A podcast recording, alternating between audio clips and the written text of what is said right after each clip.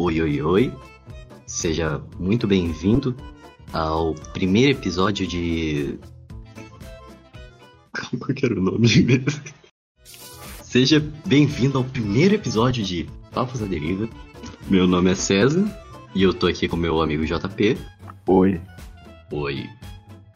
E hoje a gente vai falar sobre gêneros de jogos que a gente gosta. É um tema bem simples, mas pra começar acho que é uma boa.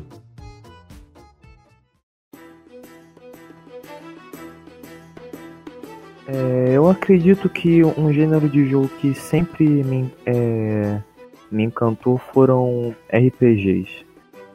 Muito basicamente porque eu sou uma pessoa que, por mais que um jogo tenha uma gameplay ruim, uma progressão um pouco chata, eu consigo engolir é, muito, muita coisa se uma história for, for boa.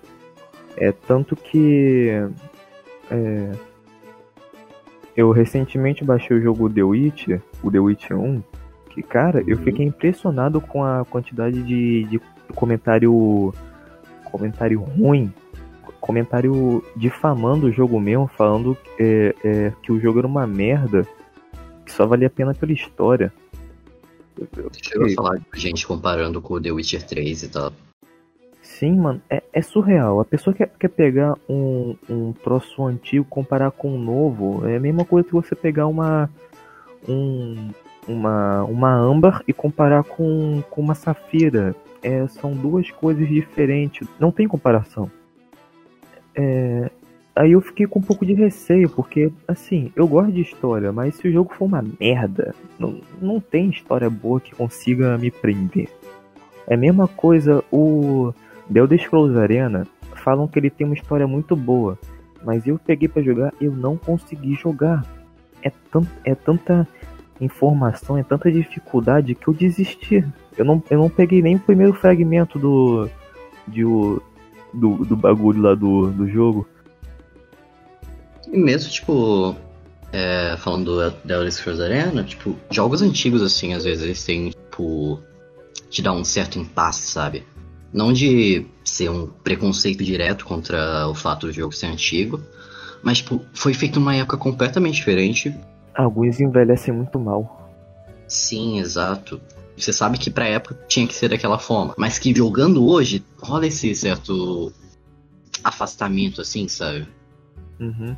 Tipo.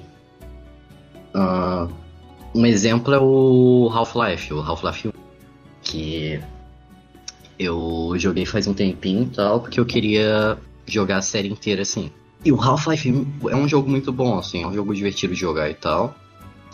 Mas, nossa, ele envelheceu extremamente mal, cara. Tipo, todas as mecânicas e tal são interessantes, mas é um jogo extremamente repetido, uh, repetitivo.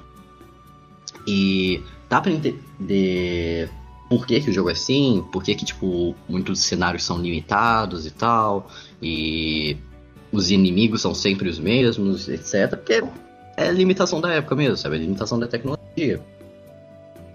Então não tem muito que dê para fazer quanto a isso. Então, mesmo que acabe sendo tipo um jogo muito bom e tal, é um jogo que tipo, as limitações acabam te afastando um pouco, sabe? Acabam enjoando muito rápido. Sim. Tipo, jogando assim por logo no começo e tal, é uma experiência muito interessante e tal. Mas depois que você passa, tipo, porque eu joguei o Half-Life 1 e as duas expansões dele. Que foi a Blue Shift e a. Agora eu não vou lembrar o, o nome, mas aquela verdinha. Nossa, tipo, jogando a primeira hora do Half-Life 1 assim, foi extremamente interessante, porque eu fiquei tipo, nossa, um jogo antigo, extremamente diferente de tudo que eu já joguei. Mas só que depois se passa, tipo, 13 Nossa. horas para jogar, tipo, o total dos três jogos. Nossa, mas fica extremamente maçante, sabe?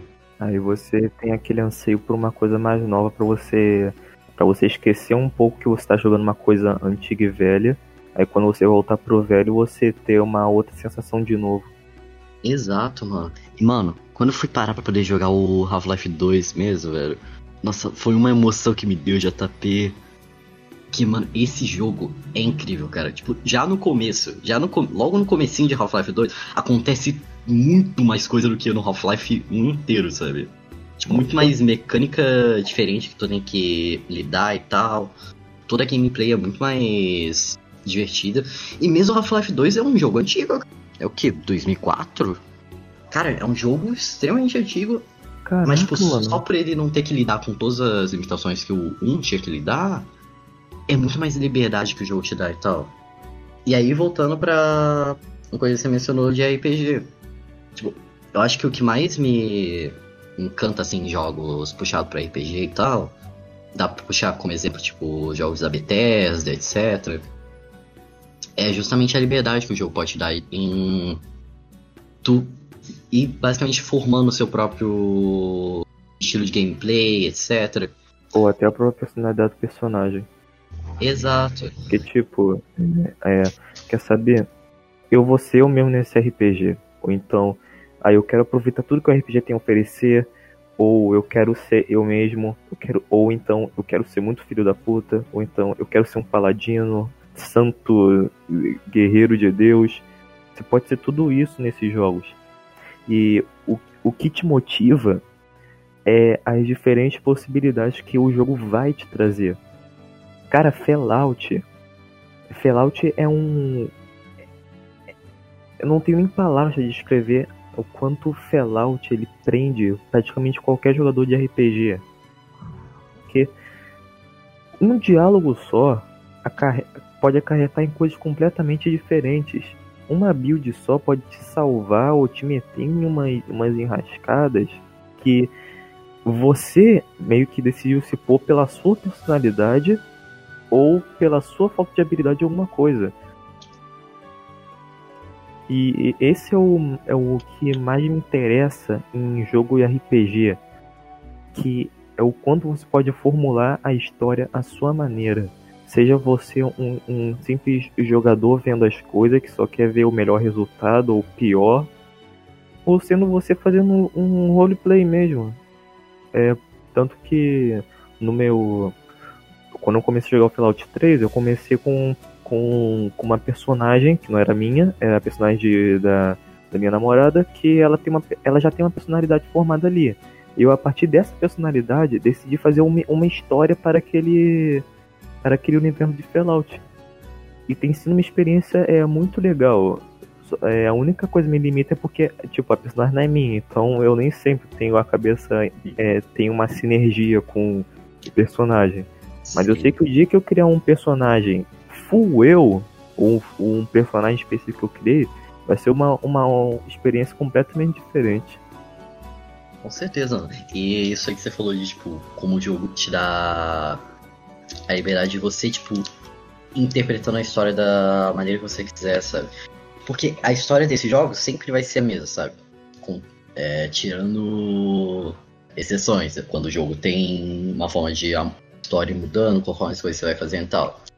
Mas mesmo nesse, tipo, a base da história vai ser sempre a mesma, principalmente jogos da Bethesda e tal, sabe? A única coisa que muda é a forma como você faz tudo isso, sabe? E a forma como você interpreta tudo isso. Que nem você, falando de Skyrim, por exemplo. Cara, você joga Skyrim de uma forma completamente diferente da que eu jogo, sabe? Tipo, eu não levo Skyrim nem um pouco a sério, sabe? tipo, eu gosto de fazer no Skyrim é meter o louco geral, assim, sabe? Tomar as piores decisões possíveis, sabe? Mandar fuzz rodar na Lídia.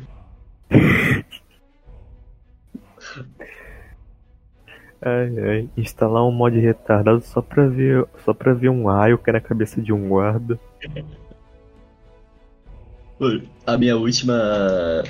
A última vez que eu joguei Skyrim e tal. É, o personagem que eu criei. Foi a primeira vez que eu tentei parar um personagem um pouco mais. É, não sério, mas tipo um personagem mais pé no chão e tal, assim. Tipo, tudo que envolve o personagem é, em si é completamente normal. Toda a aparência dele é uma pessoa normal e tal. Mas tudo que tem em volta do personagem, cara, mas é a quantidade de mod que eu baixei pra poder deixar o jogo completamente caótico, você vai ver.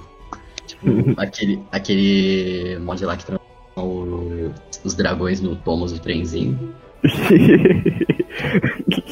Mano, eu nunca ia conseguir jogar Skyrim desse jeito.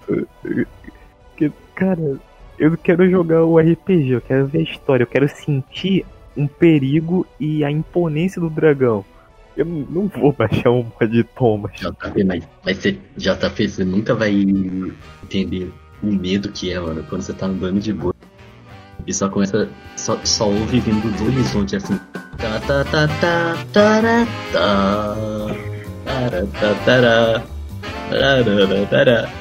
Eu só sei mais ou menos como é isso, porque no Resident Evil 2 Remake tem um mod que troca o Mr. X pelo Thomas. Aí dá um, dá um medo, pô, daquela cara sorridente. Aquela cara de plástico dele, mano. Aquela cara de psicopata.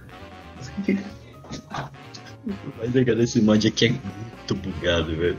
Que, que não foi nem um pouco feito os modelos dragão pra poder, tipo, ter um Thomas ali, sabe? Assim. Eu achei engraçado essa forma de jogar, porque, tipo, torna ainda mais divertida toda essa coisa desse cara normal ter sido jogado nesse universo absurdo, sabe?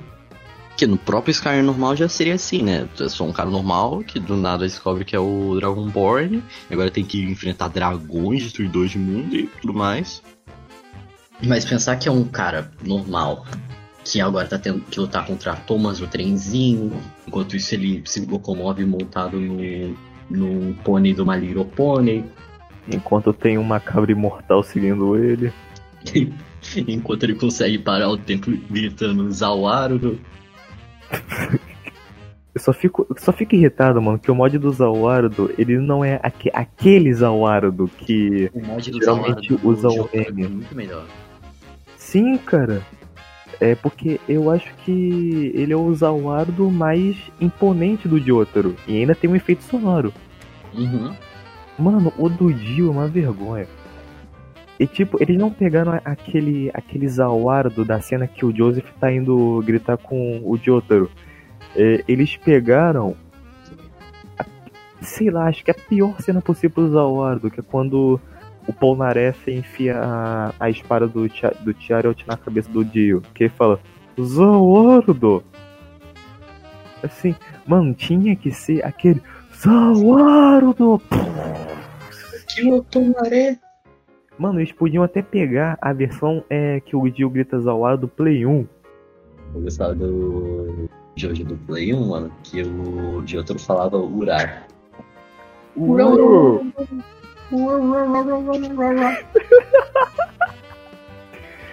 Bom, voltando um pouco aqui pro The Witcher 1, os comentários que eu vi de The Witcher 1 me deixaram muito assustado, cara, porque, cara, é- é- quando você pega e fala que um jogo de uma franquia consagrada como The Witcher não vale o trampo de pegar ele de graça, que você só precisa baixar um outro jogo pra conseguir ele, ou, ou o jogo é uma merda mesmo, ou você é um retardado.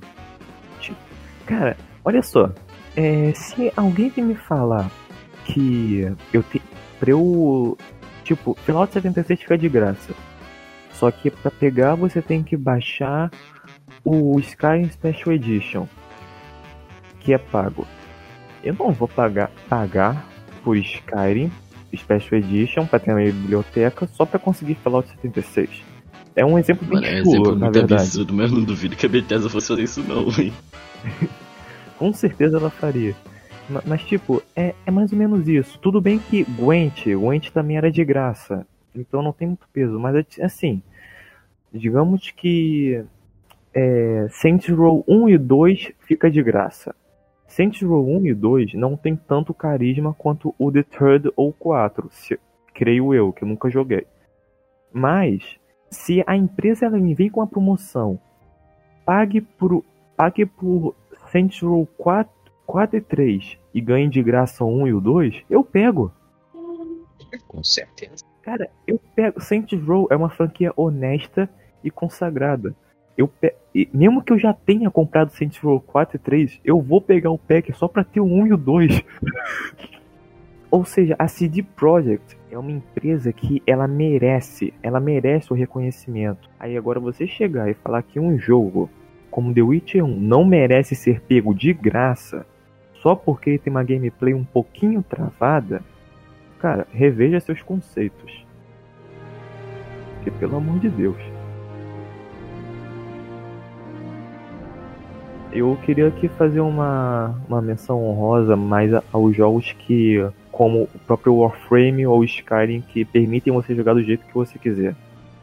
Você pode uhum. ser um, um ninja que mata, que mata é, o guerreiro mais forte do, do planeta com um golpe só. Não interessa.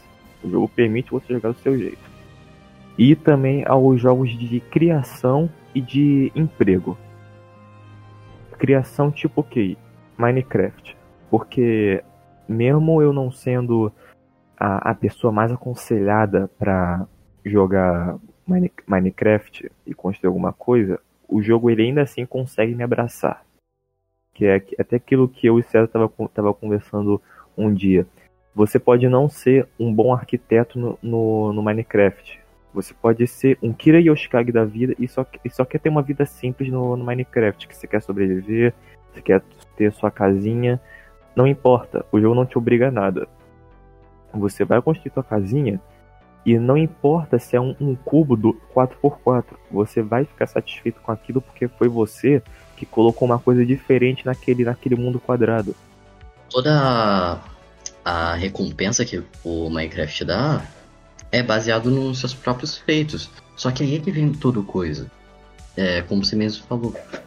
Nenhum desses feitos é algo que o jogo te é, influencia ou mesmo te pede a fazer, sabe? É tudo completamente baseado em. Cara, tô vendo aqui essa minha casa, acho que dava para puxar tipo uma mega fazenda aqui. E aí você vai lá, passa tipo várias horas jogando e constrói a fazenda. Logicamente falando, não tinha nenhuma necessidade de tu fazer um bagulho absurdo, gigante assim tal, sabe? Sim. Até porque o. Se, for, se você fosse fazer uma fazenda para só para conseguir comida, você faria uns quatro blocos assim, colocava o trigo ou a batata e pronto, já estava feito. Agora, se você quiser fazer uma coisa bem feita, uma farm automática, como você tinha feito, vai de você. Eu não faria uma farm automática, eu não tenho uma capacidade para isso, nem vontade para isso. Mas essa é minha criatividade, essa é minha vontade. Então, para mim, vai ser praticamente tão satisfatório quanto você criar sua farm automática de 500 andares. Exato, tipo, tem jeito errado ou jeito certo de se jogar Minecraft. Minecraft, tipo, pra mim, pessoalmente, é o ápice da. É o ápice do que um jogo pode dar de liberdade, mas sem ao mesmo tempo você se perder dentro do jogo, sabe? Porque realmente o jogo não tem nenhum. Não te fala para fazer nada, ele não te dá nenhum objetivo correto. O único objetivo que você pode ter em mente é de querer derrotar o dragão. Mas Ou ir mesmo isso, Sim, tipo, e mesmo isso é tecnicamente opcional, sabe? Mesmo se você pular e derrotar o Ender Dragon, o jogo continua, sabe? E na verdade, tipo, libera mais coisas, tipo, libera lá a Elytra, né, a Delta e tal. E são mais coisas que você pode usar para poder, tipo, fazer mais coisas absurdas dentro do jogo, sabe? Uhum. Isso se você quiser. Exatamente, se você quiser, você pode só parar de jogar também tá correto, sabe? Tipo, Minecraft, é, para mim, é o ápice do que é um jogo pode te dar de liberdade, porque cada pessoa pode jogar da maneira que ela quiser. Se ela for uma pessoa que gosta de fazer construções gigantes com um milhão de blocos e tal, passar um tempão pegando esses recursos, ela pode fazer. Se uma pessoa que gosta de fazer, tipo, máquinas malucas redstone ou fazer um montão de farm automática, pode fazer também. Se for uma pessoa que gosta de fazer os side também. E também, tipo, se a pessoa quiser só jogar Minecraft por, por servidores assim, jogar focado no, em PVP, etc. Ou em outros minigames que possam ter. Em todas as maneiras, a pessoa vai se é, te da mesma forma, sabe? Vai muito mais de quem tá jogando do que do jogo em si. É aquele mesmo coisa que eu tinha te falado uma vez. Que Minecraft é um quadro em branco e o jogo ele só te dá umas ferramentas para poder preencher esse quadro. Eu, eu, uma coisa que eu gosto bastante do Minecraft é que muito jogo tem esse mesmo esquema de construir. Por exemplo, eu acho que o DayZ ou o The Forest, todos eles, eles, eles não conseguem bater de frente com o Minecraft porque as construções que você faz em jogos de sobrevivência mais atuais é, é, por, é por pura obrigação também. E, tipo, uhum. se você não tiver uma boa visão, você não consegue construir um bagulho realmente bom. Aí às vezes você fica até frustrado porque você não sente que tá protegido, você não sente que tá, que tá bom o suficiente. Você sente que se aparecer algum bicho ali, você vai morrer. Agora o Minecraft não, que... por mais simples que seja uma construção, você vai se sentir seguro na, na, tua, na, tua, na tua coisa. Sim. E mesmo que você consiga fazer uma coisa bonita em outros jogos e tal, cara, Minecraft ganha pela simplicidade, sabe? É porque também nos outros jogos é, é por pura obrigação mesmo. Porque no The Forest você não vai sobreviver sem um, um porto seguro. No Minecraft, é por outro lado, cara, você pode literalmente ser um nômade. Tipo, você não, não precisa nem construir mesmo a casa, você pode só abrir um buraco numa montanha e ficar lá. É, e fazer uma favela que nem a gente fez no Morro do Dente. Só não pode ter um demente igual o Bruno que vai pegar e cavar e invadir na casa dos outros. Nossa, mano, eu ficava bolado, mano. Eu falei para ele tipo, umas 10 vezes. Bruno, se você cavar esse bloco, você vai abrir um buraco no meu teto. E o que, que ele lá fazia, JP? quebrava aquele mesmo bloco. Mano, dez vezes eu tive que falar pro cara, velho. Cara, eu só tô imaginando a tua reação. Tipo, você tá ali de boa na tua casa, fazendo não sei o que, organizando um baú, sei lá. Aí tu só olha pro lado tem um retardado quebrando o teto. Mano, mas era exatamente isso, velho. Eu só tava lá, tipo, ajeitando as coisas da minha casa, trocando as paredes e tal, pra ficar bonitinho.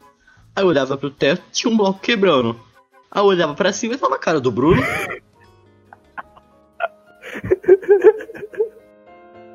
Dê um trocado pro seu bruxo, ó oh, vale abundante, ó oh, vale abundante, oh, oh, oh. Dê um trocado Oi. pro seu bruxo. Ela é quem nos garante.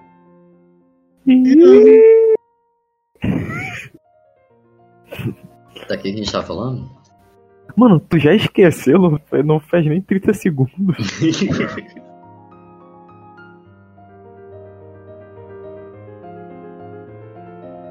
Minecraft dá a liberdade total para você jogar o jogo da forma que você quiser, sabe? E, cara, isso é o que eu mais amo nesse jogo, mano. O quão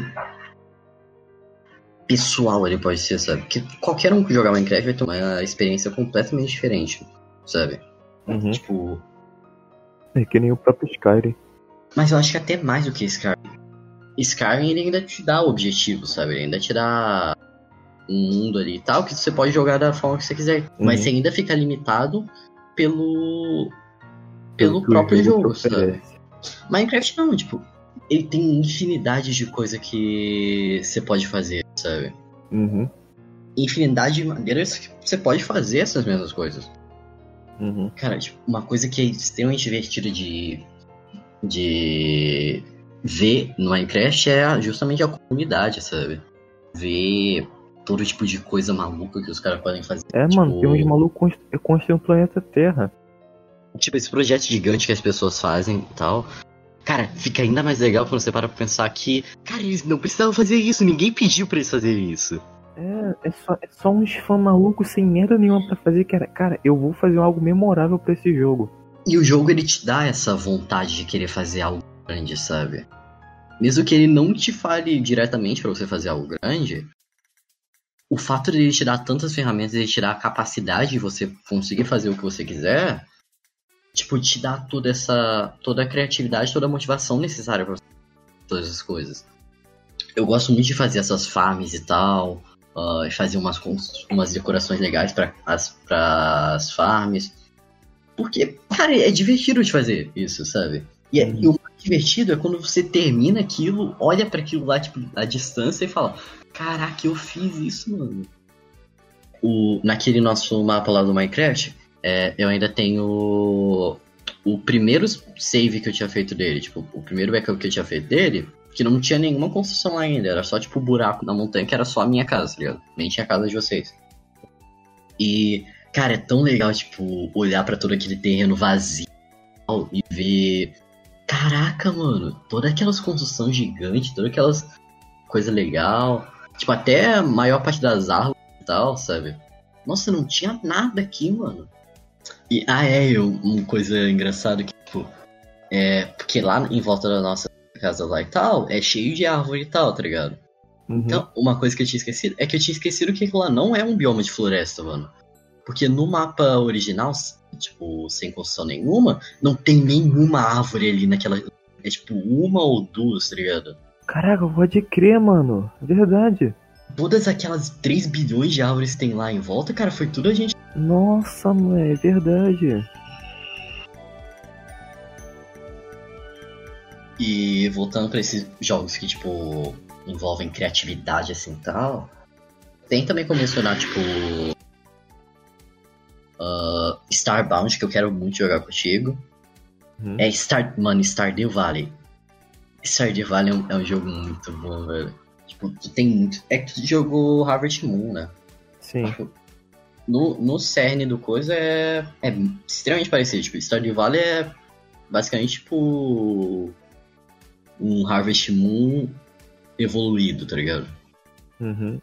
Todo o feeling que o jogo te dá de, tipo, continuar avançando assim tal, aumentando tua plantação, é, e ainda com todo coisa de se relacionar com os moradores da vila. Tu vai avançando pelas estações, em cada estação tu vai ter, tipo, plantas novas para poder se ter. E ao mesmo tempo tem toda aquela mecânica de ir avançando na mina e descobrir novos minérios para poder aumentar o nível dessas ferramentas. E aí com essas ferramentas você consegue fazer mais coisa na sua. No geral do coisa, é extremamente repetitivo, sabe?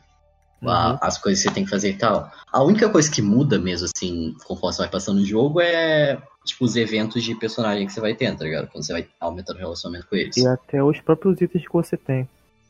Sim. No Harvest Moon, uma, uma coisa que eu não me orgulho muito é que no começo do meu save mais longo, eu usei save state o tempo todo pra usar para fazer um minigame no começo do jogo, que com ele você, se você res- responder certo uma série de perguntas, porque assim, é randomizado, completamente randomizado. Aí tipo, a, a, a, a coisa na TV vai te falar um número, por exemplo, 5. E você tem que adivinhar se o próximo número vai ser maior ou menor que 5. Se for maior, se você falar maior e for maior, você acertou. Mas se for menor, você errou, acabou o jogo. Por isso que eu usei save state.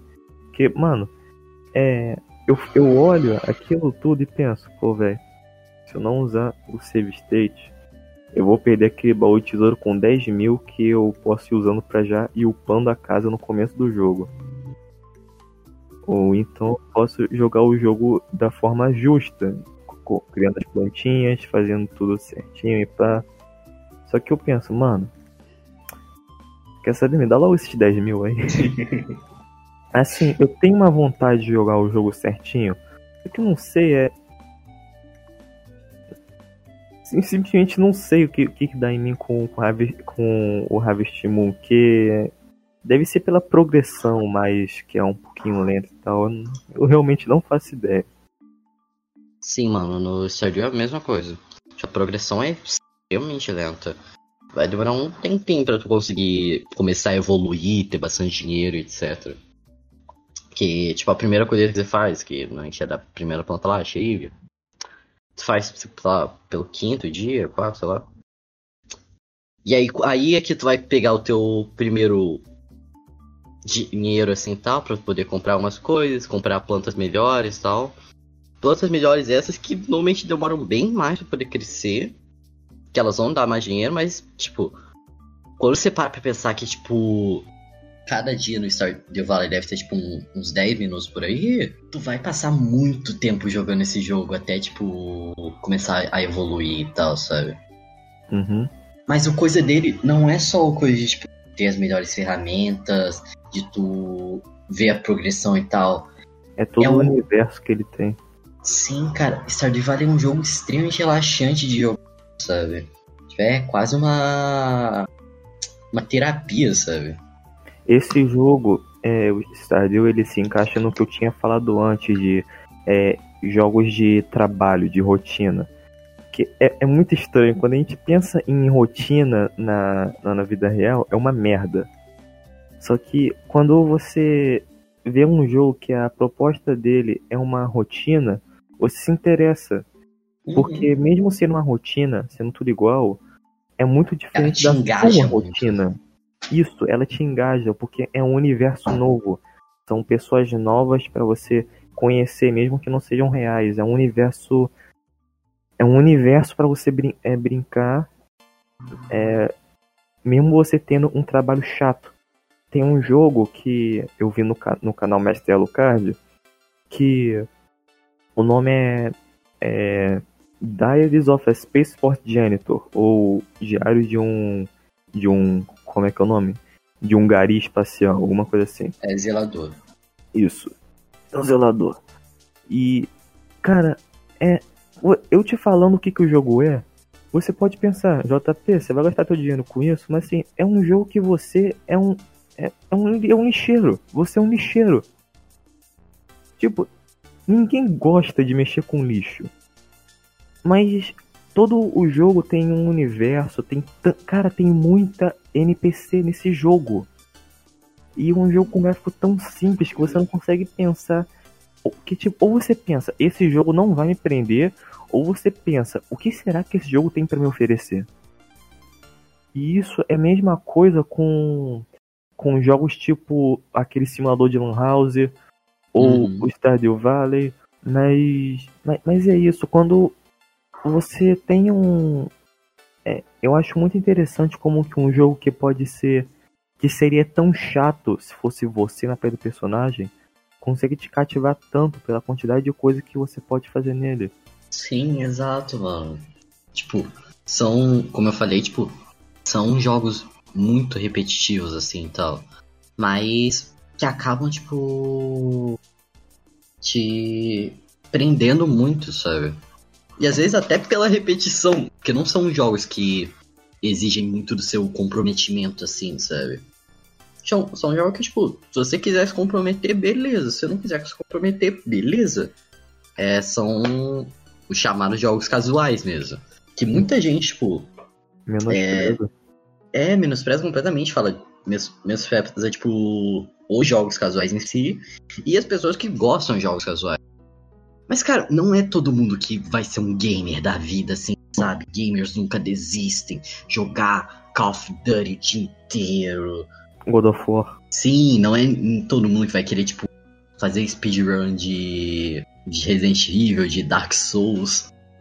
Tipo, tem gente que só quer, tipo, jogar ali pra poder ter uma diversãozinha, assim, pra poder, às vezes, aliviar, se aliviar, tipo, que a pessoa tá tendo dificuldade na vida dela e tal. Tipo, gente que só vai querer, tipo, jogar pra poder relaxar um pouco, sabe? Pra Ou esse tipo de gente, socializar. Porque, tipo, que, tipo, Minecraft não é um jogo que vai me prender totalmente. Eu alguma hora vou cansar, provavelmente nunca mais vou pegar. Mas o, o dia que você, o JC, o Machadão tiver, estiverem jogando, eu vou sentir vontade, porque eu quero interagir com vocês, eu quero fazer os bagulhos junto com vocês. Exato, mano. Ou seja, às vezes você joga um jogo casual, não exatamente porque você é um casual, e sim porque você tem os seus amigos que gostam daquilo e você gosta de ficar com seus amigos. Tanto que é por causa disso que eu convidei você pra jogar o Albion Online, que a gente não conseguiu. A gente não gostou desse jogo. É que Só pra deixar bem claro aqui, mano. Albion Online é um horror. Na verdade, eu não sei. Eu não sei se o jogo é um horror. Porque o jogo não me deixou nem descobrir se ele era ruim, sabe? eu, eu vou falar o básico, porque depois que eu, que, eu, que eu terminei o tutorial, só eu joguei, o César não, não chegou a jogar. Acontece Graças a que- Deus. Ac- Acontece que o tutorial do jogo já te, já te desmotiva. É, é difícil? Não. Mas é muito chato. O jogo ele tem uma gama de opções que naquele comercial Albion Online é um MMORPG Sandbox. é, no no comercial eu me encantei pelo jogo. Nossa, vou montar o meu Caraca, personagem, eu vou Minha própria classe. Exatamente, eu vou poder ser do jeito que eu sou. Aí, só que na prática foi muito mal executado. Isso aqui passou de um podcast para uma review. Foi muito mal executado. O tutorial do jogo, ele já te mostra exatamente o que aquele jogo é. Um, um backtracking gigante, desnecessário e chato. eu, pra completar as missões do tutorial, eu tive que voltar umas cinco vezes porque eu não entendi qual, que, qual, qual o recurso que eu tinha que pegar. É muita informação que o jogo te dá, velho. Tipo, de uma vez só e tal. E muita informação que ele não te bota pra poder. Na É, prática. Na prática. É só, só de tu ver as armaduras, cara. Tem uma árvore de habilidades imensa. Na verdade, não é árvore, é teia. É literalmente uma teia de habilidades que passa do meio e vai expandindo. E eu fiquei assustado quando eu vi aquilo, porque é. Começa com um pontinho. Aí, depois desse pontinho, são os seis que vem depois. Meu Tipo, Deus. provavelmente, se você se inve- investir um pouco, você vai entender. Só que isso é só se você for um jogador que tiver muita paciência e decidir, eu quero dar uma chance pra esse jogo. O importante de um jogo, cara, é conquistar o jogador logo de começo, sabe? É por isso que tem jogo que tem um prólogo sensacional. Quando o Me- Metal Gear Rising, ele tem, acho que um dos melhores prólogos que eu já vi. Porque ele desde o começo te mostra, você é um ninja super foda que pode cortar tudo e todos, vai. Ah, um robô gigante apareceu na minha frente, não interessa, corta ele. É Uma pizza! Corta ela também! Uma melancia, será que dá pra cortar? Caraca, cortou. Dá. E outro jogo que tem um prólogo sensacional, mas ao mesmo tempo não tem ação nenhuma. Quer dizer, tem ação, mas não é tanta. God of War. Cara, os primeiros 30 minutos. 30 não, os primeiros 15 minutos de God of War já te deixa. Caraca! E não é spoiler, todo mundo já sabe, acontece nos primeiros 5 minutos de gameplay. Quando você percebe que o Kratos, o fantasma de Esparta, o deus da guerra, ele está triste. Ele não, ele não tá com aquela, com aquela emoção de, de raiva imaculada dentro dele. Ele tá triste. Ele tá perdido, ele não sabe o que fazer com, com relação ao filho dele, o Atreus, porque ele não pôde. Ele pôde- Matheus. Mateus. Cleiton. Matheus e Cleiton. Cara, é, é, é- é genial.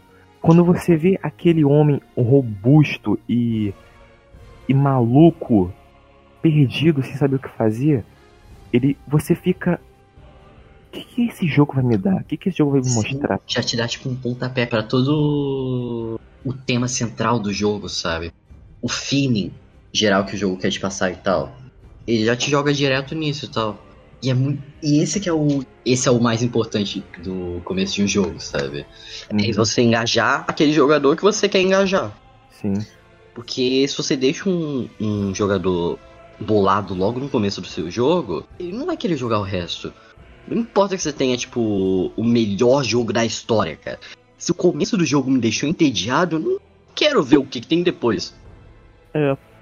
Aí tu pensa, ah, mas tem que, ter- tem que ser paciente. Não, a empresa que tem que se empenhar pra fazer um level design bom. Por exemplo, um- um jogo de plataforma, um jogo de plataforma, se a primeira fase dele for inju for não difícil de dificuldade, mas de injustiça, eu não vou querer jogar o jogo, que eu vou sentir que eu vou ser feito de imbecil o jogo inteiro. Agora um jogo tipo Cuphead, Cuphead é difícil, mas ele é difícil porque ele é um jogo difícil. Não Tipo, porque você vai jogar o jogo já sabendo disso. Exatamente, ele não é um jogo que tem uma. que ele é feito de forma porca. Ele não é um jogo injusto, ele é um jogo difícil. E você sabe disso, e- mas você quer jogar mesmo assim. É, di- é, di- é diferente do Albion Online, porque o Albion Online ele pode ser um jogo bom, ele pode ser um jogo com mecânicas boas, mas a forma que ele se apresenta pra gente é uma merda. Eu percebi que o sistema de combate dele é interessante, mas um sistema de combate interessante no meio de um monte de backtracking desnecessário vai me repelir imediatamente. Ainda mais para jogos tipo Albion Online que ele tem o coisa do grinding. É Diablo, é Path of Exile, é Albion e muitos jogos e muitos MMOs, você sabe que ele tem o que? Grinding. Mas se o jogo se amostrar da forma correta, se apresentar bem, mostrar que, ei, eu sou um jogo legal, olha só por que eu sou um jogo legal. Mostrar de forma boa, você vai jogar. Cara, se o jogo é bom, não importa nem, tipo, qual seja o gênero dele, quais sejam as mecânicas dele e tal. Se for um jogo bom, feito com amor e tal, ele pode ser completamente diferente de qualquer coisa que você já viu, mas ele vai te. Ele vai te marcar, sabe? Ele vai te deixar investido naquele universo, vai te deixar investido naquele jogo. Então, esse é um. Eu acho que esse é o mais importante, assim, de jogo, sabe? Tipo, é ele te marcar de alguma forma, mesmo que ele não exatamente marque, tipo, seja o jogo da sua vida. Mas seja um jogo que você vai jogar e vai se lembrar, sabe? Tipo, toda coisa dos jogos tá realmente na experiência que eles trazem, sabe? Uhum. Tanto a experiência que eles te trazem, tipo, enquanto você tá jogando, e na experiência que eles tra te trazem posteriormente, cara. Tipo, é tão gratificante quando você acha um jogo assim que, tipo, ele te dá um algo para poder pensar depois dele, assim e tal. Mesmo que nem seja algo tão grande assim, sabe? Mas, tipo, você joga o jogo e depois, é logo depois de você jogar ele, você fica pensando, tipo, cara, o que, que foi isso? Fica tentando entender a história e tal, sabe? Que nem rola bastante com, tipo, aqueles jogos mais. São jogos mais experimentais, sabe? Uhum. Limbo, velho. Limbo Inside. Esses jogos são fenomenais, cara. Eu nunca cheguei a jogar ele, só, só joguei um pouco limbo na casa do meu primo. São jogos que valem muito a pena, muito a pena mesmo jogar. E são jogos curtinhos também, sabe? E são. É isso aí, é completamente focado na experiência que tu vai ter jogando eles e tal. É muito mais pessoal. Também tu pode ter, tipo, sei lá, Shadow of the Colossus, sabe? Shadow of the Colossus é um jogaço, mano. Sim, eu tenho que depois dar uma outra chance de Shadow of the Colossus. Porque quando eu peguei esse jogo eu era muito criança e muito burro. Tipo, Shadow of the Colossus, cara, é, é um jogo que eu fui jogar ele achando que ele era só mais um jogo qualquer. Tipo, eu- mano, eu tinha uma. Pera aí. Música de espera de elevador. Não tem? Peraí. We are the world. We are the children. Que elevador esse você vai tocando O elevador vai ter que pagar um. Vai ter que pagar direito autoral. Quando eu fui jogar Shadow of the Colossus pela primeira vez, eu tinha, eu devia ter o quê? Uns 10, 11 anos. É, eu tinha um- uma ideia na minha cabeça desse jogo completamente diferente do que ele era. Tipo, é, eu achava que era um jogo em que, que logo ali pelo começo tu começa ali a espada e aí a primeira coisa que jogo te ensina é a tu levantar a espada e sair aquela luz, sabe? Uhum. E a ideia que eu tinha que era, era um jogo tipo God of War, sabe? Que, um hack and slash. E que eu ia andar pelo, por aí, e aí ia vir uns bichos de sombra e eu ia conseguir matar eles com a luz que saía da minha espada. Até porque é a primeira coisa que aparece. Eu também pensava isso, porque a primeira coisa que aparece na, quando tu entra na, na terra lá é aquelas sombras atrás de você, aí o Vander ele pega a Uhum. espada, aponta pra eles e eles somem. Então, porra. Exato, cara. Tipo, eu achava que ia ser só um jogo normal. Eita, travou aí? Travou. Travou quando você falou normal. Eu achava que ia ser só tipo um joguinho. Nossa, mano, eu consigo ver quando ele trava, sabe? Tipo, do nada a bolinha só fica verde. Não, o coisa que travou no mesmo ponto. Eu achava que era só, tipo, um jogo normal ali, um jogo de ação, e que ia ser só isso, não ia ter muito, assim, por trás do jogo e tal. Só um jogo pra eu poder me divertir ali e tal. Mas, nossa, tem tanto mais coisa nesse jogo e tal, sabe? E esse é um, um coisa que também volta um pouco pra Limbo Inside. São esses jogos que, tipo, eles te contam uma história tão boa, sem mal te falar nada, tá ligado? Tipo, Gris, Gris. Cara, Gris eu ainda tenho que jogar, mano. Eu, eu só fiquei sabendo dele pelo vídeo lá do Selbit. Eu Só que eu, eu só via tinha- thumb. Eu só via thumb assim dele e tal. Eu vi que era um jogo e eu falei, mano, eu quero ver esse jogo. Cara, o, o engraçado é que Gris tem uma mensagem tão forte que mesmo eu não jogando ele, só vendo uma pessoa falar, eu consigo entender e absorver de uma forma que toda vez que eu tô vendo a parte final lá do Gris, que é quando o Selbit começa a falar o que que Gris é, o que que ele representa, eu começo a chorar. Que tipo, Cara, eu, eu sou uma das pessoas que é, que, que é afetada pela mensagem que o jogo passa, a, a, a, a, a situação da perda. A perda, a superação. E toda vez que eu me deparo de novo com, com é, esse final, eu, eu, eu choro por ca- causa da emoção. É, é muito bizarro isso. Eu, eu, uma, eu- uma coisa que eu queria mais em jogos é jogos que me fizessem chorar. Porque o único jogo que me fez chorar é, foi. que eu me lembre. O único jogo que me, fez, que me fez chorar que eu me lembre. Chorar mesmo, mesmo, foi o The Walking Dead 1 da Telltale. Uhum. É, é um spoilerzão isso aqui que eu vou falar, só que é, no final do jogo, lá pra reta final, o seu personagem, ele é infectado. Ele, a, a menininha some da casa, ele sai de casa pra procurar ela, aí ele vê o walkie-talkie jogar no chão. Quando ele vai pegar o walkie-talkie, ele é mordido. Mano, quando ele é mordido, vem um turbilhão de emoção na minha cabeça. Não, mano, não é possível. Não, não. Jogo, Ah, não fez isso comigo. mano. Jogo, você não fez isso comigo. Aí, tipo, eu já, eu já tinha visto The Walking Dead e eu vi que em um episódio, os caras, quando foram mordidos, eles imediatamente cortaram o braço. E quando surgiu a, a opção, você vai cortar o braço do cara? Eu falei, corta, corta.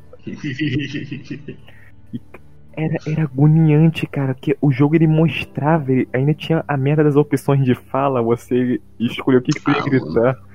Aí eu, eu, eu, cara, eu tava resistindo com tudo que eu podia pra continuar. Chegou um tempo que o cara já tava moribundo, eu ainda tinha esperança. Eu ainda tinha esperança. Aí ele passando ali no meio dos zumbis e na direção do cara que raptou a menina.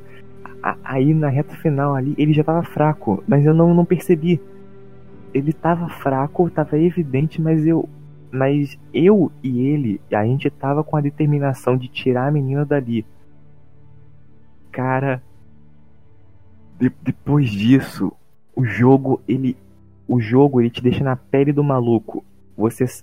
Você, uma parte sua sabe que, que, que não tem mais jeito, mas você não quer desistir aparece o botão ali na tela pra tu apertar e você quer apertar porque você precisa continuar, mas não, não dá. Mano.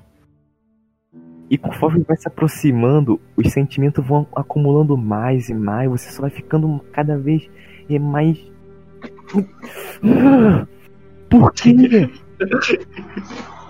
Você fica se perguntando por quê? Por que agora?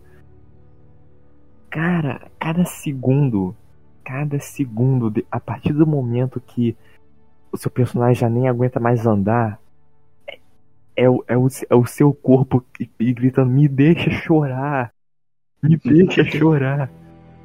Cara, foi surreal. Eu nunca eu chorei tanto com o jogo, eu tava em prantos. Mano, pra um jogo conseguir te deixar tão intimamente envolvido com a história, com os personagens assim e tal, é, é complicado, mano. É, é bem difícil. É, tu fazer com que, seja lá quem esteja jogando, tipo, se importe de verdade a cultura que tá rolando e tal. Mas quando o jogo consegue fazer isso, cara, Hum. ele vai com certeza te marcar de alguma forma.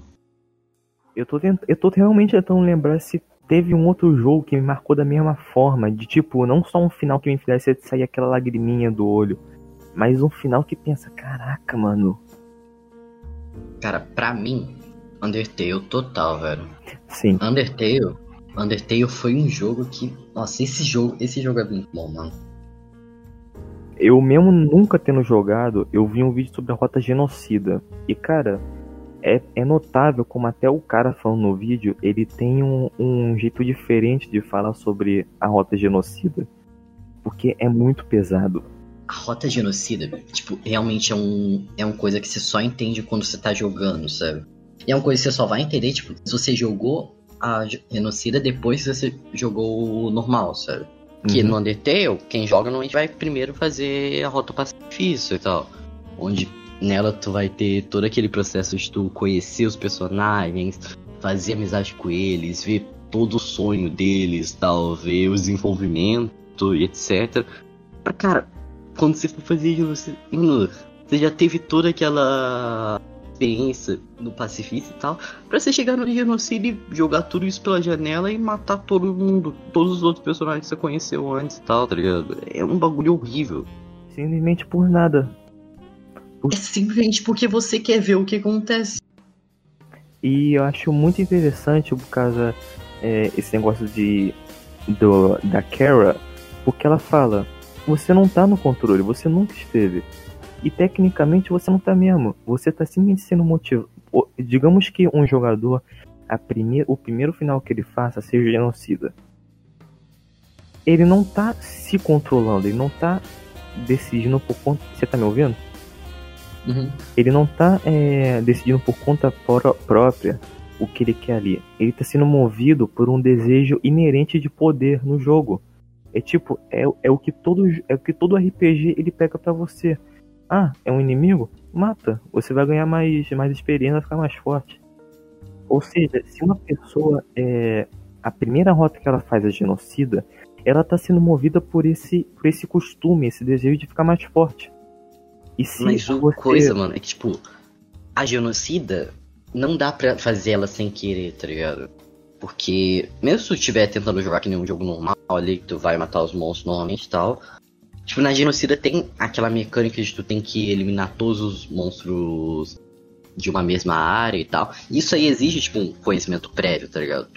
Ou tu já tem que ter jogado o jogo antes e ter ido é, rejogar ele para poder fazer genocida, ou tu viu uh, que tinha genocida antes de jogar e foi direto pra genocida. Isso aí tá um monstro. Eu acho, na verdade, que a outra coisa de você não ter controle é, é a sua curiosidade. Que eu, eu, eu, considero que quando você é tão movido pela curiosidade a ponto de fazer algo que põe em risco é, o seu psicológico ou até as outras pessoas, é, você não está se controlando, você está sendo controlado por você mesmo, sabe? É meio, meio bizarro. É porque isso também me lembra daquele parte do Sonic XZ, que o amigo dele mandou a carta, ele viu que tinha coisa estranha acontecendo, e era só ele não jogar o jogo do Sonic XZ. Mas o imbecil jogou e morreu. Enfim. Bem feito. Bem feito. Que, cara, a partir do momento que eu abro um jogo do Sonic e o, a, o riozinho lá da Green Hill fica vermelho, eu. Mano, eu não vou jogar isso aqui não. Não. Não. Não. É aquela, é aquela mesma coisa de, de filme de terror e tal. O cara tá lá de boas, aí do nada as velas a, a apagar sozinha e. Eita, tem uma coisa estranha acontecendo. Ah, os pratos caem do nada. Nossa, mano, acho que eu tô sendo assombrado, hein? Aí aparece uma aparição na frente dele. Nossa, uma aparição. Vou chamar um padre. Mano, pelo amor de Deus, velho. Eu tô lá só, só a vizinha. Apagou a vela sozinha? Eu vou embora. e nunca mais se, se, se o, é, Mano, se o, o aparição ali quer ficar com a casa pra ele, tá bom. Tá bom. Fica. Tá bom. É sua. É, é, acontece que o coisa é o pior não é nem é chamar um padre para purificar a casa. Que eu entendo que, ainda mais hoje em dia, casa é um bagulho muito é, necessário. Então, pô, mano, eu ganhei essa casa, eu quero ficar com essa casa, eu quero me instalar com minha família. Mas vamos, aí a gente consegue relevar, pensando com relevando muito e muito, a gente consegue relevar a pessoa é querer ficar com a casa e chamar o padre para purificar. Mas agora o que não dá para relevar é um imbecil, um filho de uma égua, pegar a merda de um tabuleiro Ouija para falar com o espírito. Ele quer trocar uma ideia com o espírito? Eu não sei. Cara, eu fiquei revoltado com atividade paranormal. Que é, os, os é, filmes que tem uma proposta tipo atividade paranormal, de ser gravado por um ângulo de câmera só, eu penso, pô, ele vai ter uma naturalidade, eu, eu vou ter uma imersão maior com e um vínculo maior com os personagens. Mas é justo nesses que tem mais clichê. É justo nesses que o cara vê uma assombração. Oh, meu Deus, uma assombração. Talvez ele seja legal. Oh, meu Deus, o meu filho está. O meu filho está tendo é, amigos imaginários. Tudo bem, é da idade. Não é da idade. Teu filho está imaginando coisa, falando com o invisível. Mano, esses personagens que ficam tentando entender, ficam tentando pesquisar sobre a história do fantasma, aí descobrem que ele era uma pessoa que morreu há 50 anos atrás, num, num incêndio que rolou nessa mesma casa. Mano, pra quê? que você quer saber a história do fantasma, velho? Só vai embora. É, vai embora. Cara, nossa, se aparecer o fantasma na minha casa, eu não vou querer ficar fazendo uma pesquisa intensa sobre ele, eu só vou vazar. E o pior de tudo é que essa gente tem família. E é isso que eu. que me, que me deixa puto com, com cara, tipo, da atividade. E, cara, era ridículo. César, não ri, era ridículo. No atividade paranormal, o maluco, ele viu que tinha uma aparição ali, ele pegou o tabuleiro Ouija, ele pesquisou, ele tentou conversar com o fantasma. Porra, César. E a mulher dele ali, a mulher dele tava desesperada. Ela estava morrendo de medo. E o desgraçado não escutou ela. Mano, tua irritação é palpável, velho. Mas, mas é, mano. Pô, mano, eu esqueci que eu tava falando. É verdade, a gente, tá, a gente tava falando sobre sobre o jogo. E do nada a gente foi pra, pra atividade paranormal.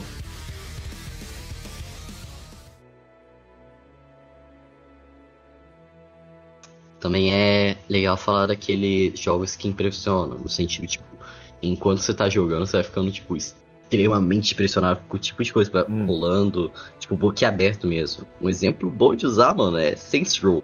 Nossa, total.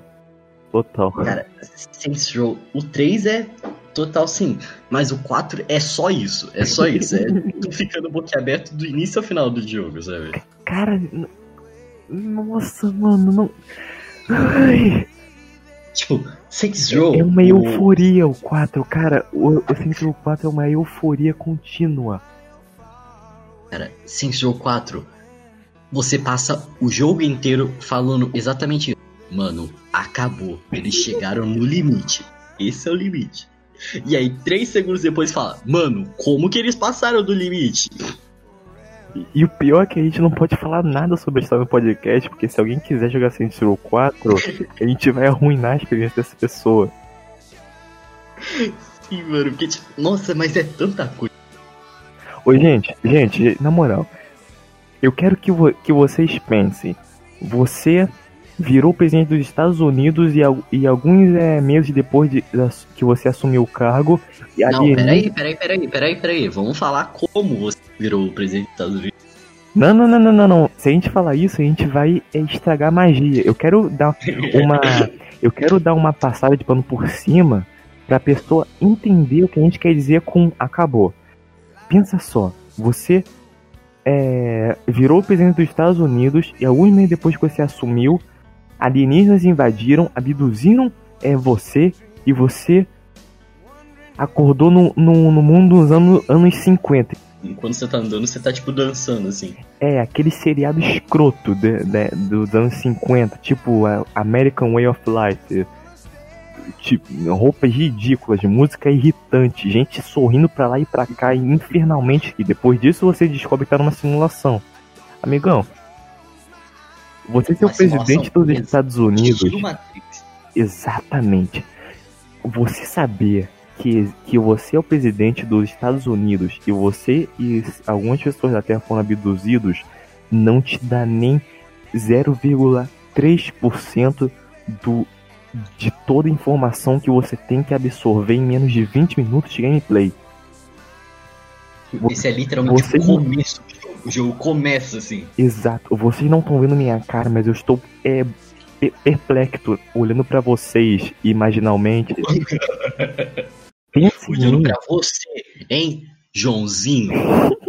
Joãozinho Gameplays. Pedrinho Craft. Eu tô olhando para você que nem o seu pai olha para você quando você quebra alguma coisa dele. Você tá com medo. Nossa. Você tá com medo do meu olhar. Você saber que é o presidente dos Estados Unidos foi abduzido por um. É, é um ASMR invertido, velho. É pra você. Ao invés de deixar a pessoa relaxada, é pra ela ficar. pra ela ficar com medo. Exato. Você, Joãozinho Gameplay, saber que você virou presidente dos Estados Unidos da forma mais escrota possível e foi abduzido por alienígenas que invadiram e dominaram a Terra não te dá nem uma pincelada do que vai acontecer em Saints Row 4. Nossa, Saints Row é maluco demais, velho. O Saints Row 3 e o 4 são malucos demais. Sim, o, coisa é que é... o coisa é que o 3 ele ainda te dá uma coisa, tá? Eu consigo... Ainda é um jogo normal, sabe? Sim, ainda é um ainda jogo... consegue dar uma previda no que pode ou não acontecer. Mas, mano... Isso foi uma coisa que, que eu vejo bastante gente falando assim no, no Reddit do, de Saints Row. Que, tipo, a, rola meio que uma divisão, assim, sabe? Entre Saints Row 1 e 2 e 3 e 4, tá ligado? Uhum. E a maior parte das pessoas ela, uh, lá do Reddit, elas gostam do 1 e do 2 e, e bastante ali do 3. Mas o 4 é muito mais deixado de lado e tal.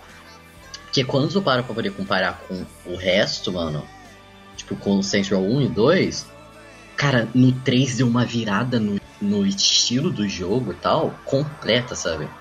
Porque Row 1 e 2 é, é um, basicamente um clone de GTA, tá ligado? Uhum. É um clone de GTA com algumas coisas um pouquinho mais é, virada pro humor e tal. Mas são jogos, tipo, que se levam mais a sério e tal. Que tem, tipo, uma história mais formada ali e tal. Tipo, é um, um jogos que tu consegue se importar bastante com os personagens. Esses personagens vão evoluindo conforme a história vai avançando e tal, sabe? Uhum. Então, tipo, são jogos com uma história boa. O pessoal fala muito bem deles. Tanto que falam que, tipo, Saints Row 2 é o ápice de Saints Row e tal. E que o Saints Row 4 Inclusive, foi uma frase muito engraçada que eu ouvi. Tipo, eles falam que Saints Row 4 seria um jogo muito bom se ele não fosse um Saints Row. Uhum. Só que eu acho isso muito engraçado, tipo, pra mim, porque Saints Row 4 foi a primeira experiência que eu tive com Saints Row. Eu, tipo, nossa! Sendo que, tipo, toda a maluquice, bizarrice Saints Row 4 justamente me cativou e me chamou muita atenção pra série e tal. Porque Saints Row 1 e 2 são jogos mais, mais pé no chão ali e tal. Sim. Saints Row 3 já fica extremamente maluco, mas ainda tem, tipo, um certo. Sim, ele é tipo um GTA Online. É, tipo, ele tem um equilíbrio ali entre o que é completamente maluco, mas ele ainda se mantém um pouco uh, pé no chão ali quando é necessário. Sim. Saints Row 4 não tá nem aí pra isso, velho. Tipo, cara, se você para pra pensar, Saints Row 4 ele não tem história, mano. Tipo, ele não tem história, ele é uma sequência de acontecimentos. É, mano, um, uma, hora, uma hora você vai estar tá transando com uma IA e tu nem percebe. ele. GTA também dá pra entrar nessa classificação. Pô, pode crer, mano. Tipo, o GTA. A série inteira, sabe? É, a gente, a gente só teria que excluir um pouco os primeiros, porque, né? Não dá pra ter uma profundidade tão grande naquela época, mesmo o jogo sendo bom. Também que a série não tava muito bem direcionada pro, pro nível que ela tomou depois, sabe? Uhum. Cara, eu tenho que admitir, eu, eu não gostava de GTA antes porque minha mãe não gostava.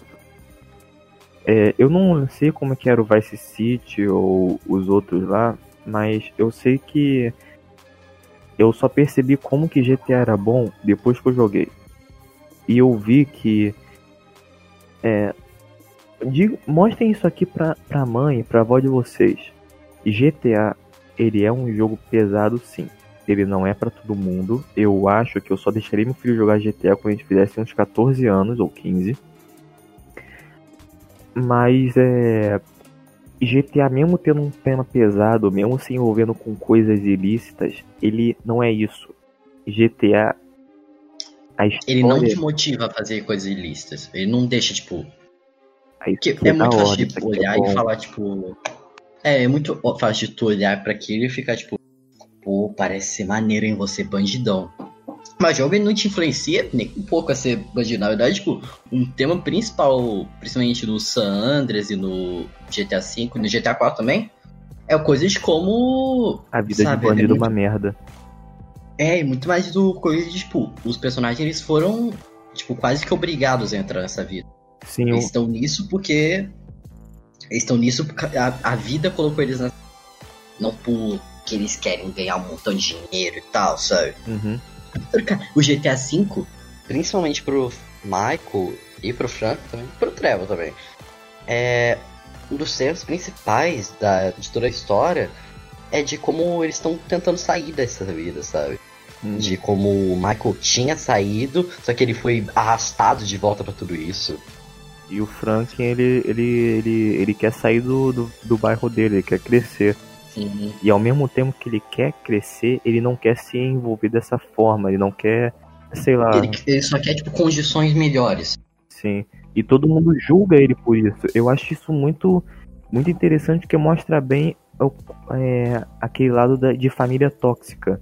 Você uhum. quer, é, você quer subir na vida, você quer sair da sua miséria. Mas as pessoas que estão na sua volta acham que você é, é metido por querer ser melhor. Não melhor que eles, melhor que você mesmo. Sim, mano. Tipo, não tem nada de errado em tu querer crescer na vida. E essa é uma coisa que eu acabo vendo muita gente falando. E agora saindo do jogo. É, tipo, muita gente tratando como se ter ambição fosse algo errado, sabe? Uhum. Mas, cara, é sem ambição o... ninguém chega em lugar nenhum.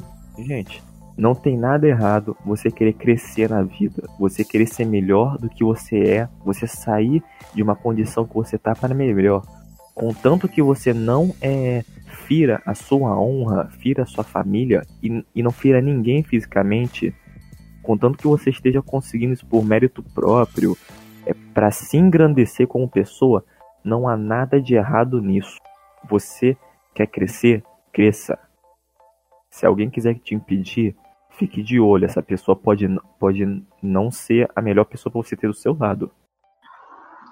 Nunca deixe que pessoas olhem na sua cara e falam que você é metido por querer ser, ser uma pessoa melhor, porque você querer crescer. Não.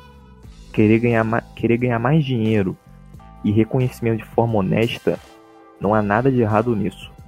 A única coisa que tá errada é você, por causa disso, se achar melhor que outras pessoas. Isso tá errado. Isso é ser metido. Uhum. Ah, eu fiz três faculdades de medicina, eu sou melhor do que meus, meus amigos da, da favela. Não. Você é só uma pessoa que teve a. que graças a Deus pôde crescer. Agora honre esse crescimento. Seja melhor a cada dia. Não para poder se mostrar para os outros, mas para engrandecimento próprio. Nossa, que profundo. Foi pra um outro lado a conversa do nada. Enfim, voltando pro GTA. É, o que eu tava falando é que, tipo, os jogos não tentam deixar. É claro, ele tenta deixar divertido e tal, porque ainda é um jogo. Tu ainda tem que achar aqueles coisas estão uh, acontecendo ali legais e tal. Sim, mas ele nunca vai querer. Deixar divertido matar o mais velho. É. é. Mas o jogo ele não tenta deixar a vida de crime e tal parecer algo bom, sabe? É. Parecer algo. Ele não glamoriza. Sim, ele. E tipo, os jogos vão ser bem realistas assim, nesse sentido. De quando for para poder mo mostrar que, olha, eles estão ganhando um montão de dinheiro, eles estão. Mas olha, eles têm que viver fugindo, eles, sabe, eles estão fazendo um montão de coisa errada de que eles não se orgulham se envolvendo com gente ruim. Exato. Mas todos eles pegam bastante nesse tema central, assim, de. De. De como a vida do crime ela dá recompensas e tal. Mas nenhuma delas vale a pena, sabe? Uhum. Claro, no jogo vale. No jogo vale. Mas é que a mensagem que o jogo quer passar é que aquele glamour não vale a pena. Cara, vale muito mais. É tipo, é muito melhor. Eu pensei que você fala, cara, vale muito a pena. é muito melhor ver uma vida mais simples, assim, sem ter todo aquele luxo e sabendo que você é, é mais limitado ao tipo de coisa que você pode consumir, do que ter uma vida de riqueza, esbanjando dinheiro. Mas, cara, sabendo que você ganhou esse dinheiro de uma forma ilícita, acho que você nunca vai poder ter controle total sobre a sua vida, sabe?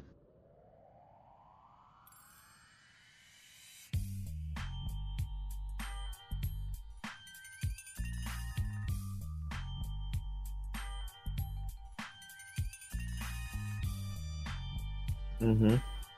Porque tudo que tu faz tem um retorno, sabe? Sim, o, sabe o, tu... o próprio gameplay do Michael deixa isso muito, muito escancarado. Que o cara é rico. Sim. Ele é ricaço, ele tem uns carros bonitos, ele tem uma casa foda, ele tem uma, uma esposa bonita, mas, cara, a que custo? O Michael é um cara Sim, na, exato, em cara. plena crise da meia-idade, ele não tem propósito nenhum pra viver.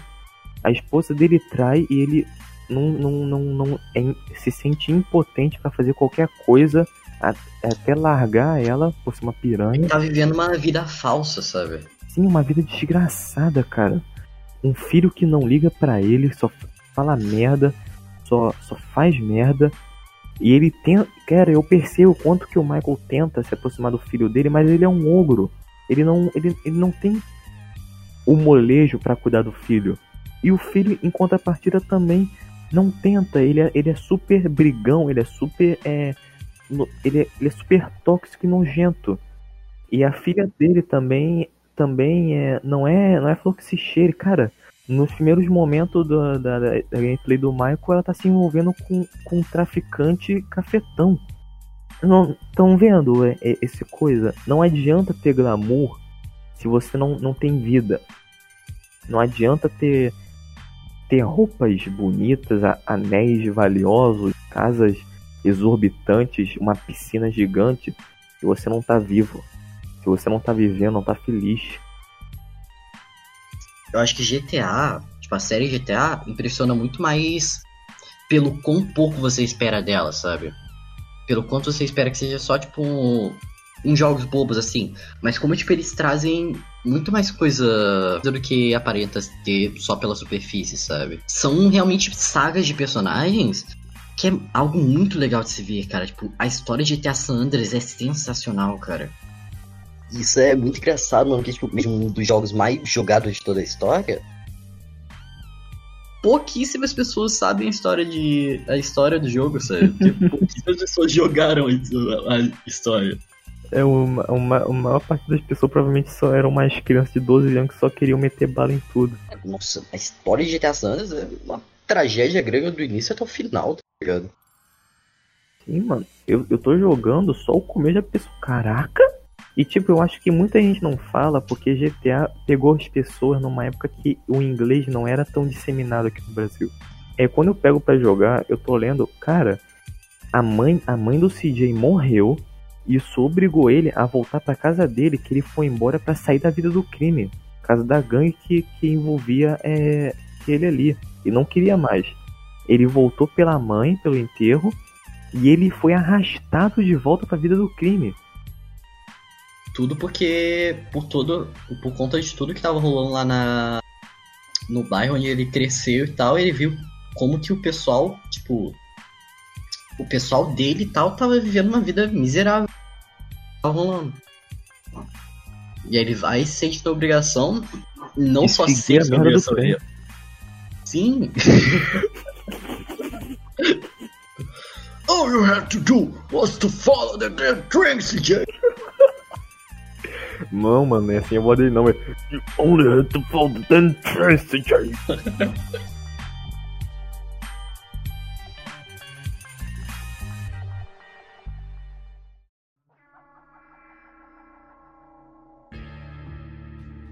Outro jogo que impressiona, que eu tinha anotado aqui, é Half-Life. Especificamente o 2 que eu tinha falado antes. Eu ainda jogar. Half-Life 2, cara, nossa, mas é uma experiência sensacional, cara. E Half-Life 2 foi um jogo que, tipo, tinha toda aquele coisa lá que eu falei logo no começo lá. E eu ficava só, tipo, nossa, mano, eu quero tanto chegar no Half-Life 2 pra finalmente sair desse mundo antigo demais e tal.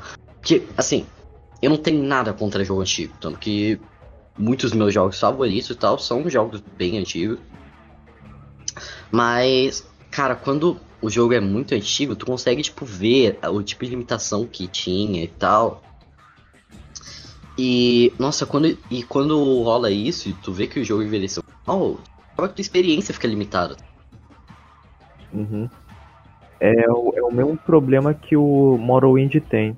Porque, cara, o Morrowind, ele tem uma história gostosa, ele tem uma ambientação boa. The Elder Scrolls Morrowind, caso alguém queira saber. Ele tem um- uma história gostosa que te cativa. Só que ele tem a mesma gameplay do Arena.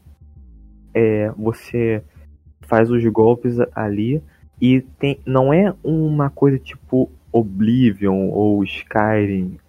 É, é tipo, você ataca o cara na sua frente. Isso não quer dizer que você vai acertar. A sua chance de acerto depende do seu atributo com a arma. Isso, cara, isso pode te deixar tão frustrado que uma batalha que em teoria seria mediana pode ser um inferno por causa de números. Tipo, mano, isso aí é, é RPG mesmo total. E no RPG mesmo isso dá muito bem, sabe? Sim, mano. Cara, aquela emoção de, mano, será que eu vou acertar? Será que eu vou acertar ou não? Aí tu vai lá e tira um. Tu tira um 2 e na verdade tu acertou, mas tu acertou em você mesmo. Não, não, não, então não, tu tira não. O melhor um é 20. quando o, você tira você tira dois, aí fica ferrou, ferrou, ferrou, já era. Aí o cara vai lá e tira um. Ou então tu consegue tirar um 20 e, e aí o mestre vai. Não só você acertou esse cara que você queria acertar, mas os outros que estavam em volta se assustaram tanto com a qualidade do seu acerto que eles morreram no coração. JC fez isso aí uma vez. Não, tua galera um susto. não, não, tipo assim. Caraca, mano, o soco desse cara está tão perpendicular à face do, do meu colega. Esse soco foi nota mil. Meu coração! Esse soco foi muito perfeito. Que soco é! Mano,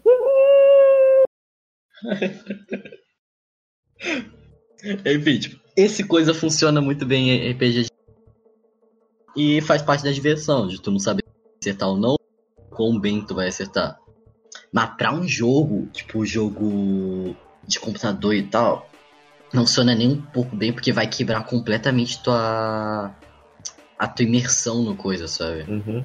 E pior ainda quando você full focado em, em arma com munição. Imagina que merda. Você é ali, você é totalmente dependente do seu arco. Aí tá lá, você tá nas últimas, o inimigo também. Tudo depende da sua última flecha. O cara tá na sua cara. Já é frustrante você errar porque mirou mal. Agora imagina você mirar perfeitamente em alguém e não acertar por causa de status. E é tão coisa quando, tipo, o jogo acaba te punindo por você tentar se divertir no jogo, sabe? Uhum. É, é que, tipo, uma coisa que eu sempre falo é que se o Morrowind, se você quiser, no meio do jogo, virar mago, você não consegue. Cara, você tem que ter muito ouro para poder treinar bastante é, magias de destruição, conjuração, etc. E além de ter muito ouro, você tem que ter os feitiços. E quando você pegar os feitiços, nada vai garantir que você vai acertar. Porque tem a chance de acerto de feitiço não é um coisa tipo, ah, dependendo do, da minha habilidade, o feitiço vai ser mais forte ou mais fraco. Não. Se a sua habilidade for baixa, você tem a chance de nem conjurar o feitiço e ainda vai perder mana. Ou seja, Meu Deus, uma, da pior, uma das piores classes que você pode ser no Morrowind é mago. isso aí é horrível, velho. Tipo, tu acaba se sentindo limitado e tal, sabe? Mas aí tu falando desse coisa do estilo de combate que acaba te limitando e tal. Nossa, no Half-Life 2 é completamente oposto, cara. Que tipo. A maior parte dos jogos da Valve são assim, tipo, em geral, tipo Portal e tal. É Até Portal tem é Conquer bem- 2. Que, cara, eu, É, eu 4 realmente, Dead também. eu realmente nunca pensaria que atirar com uma bazuca pra baixo e me impulsionar pra cima. Half-Life 2 ele te dá toda a liberdade que você precisa pra poder jogar o jogo e se divertir da maneira que você quiser. E cara, ele te recompensa quando você se diverte no jogo, sabe? É tão. Nossa, eu, eu- uma experiência que eu tive com esse jogo é, que foi sensacional, assim, cara.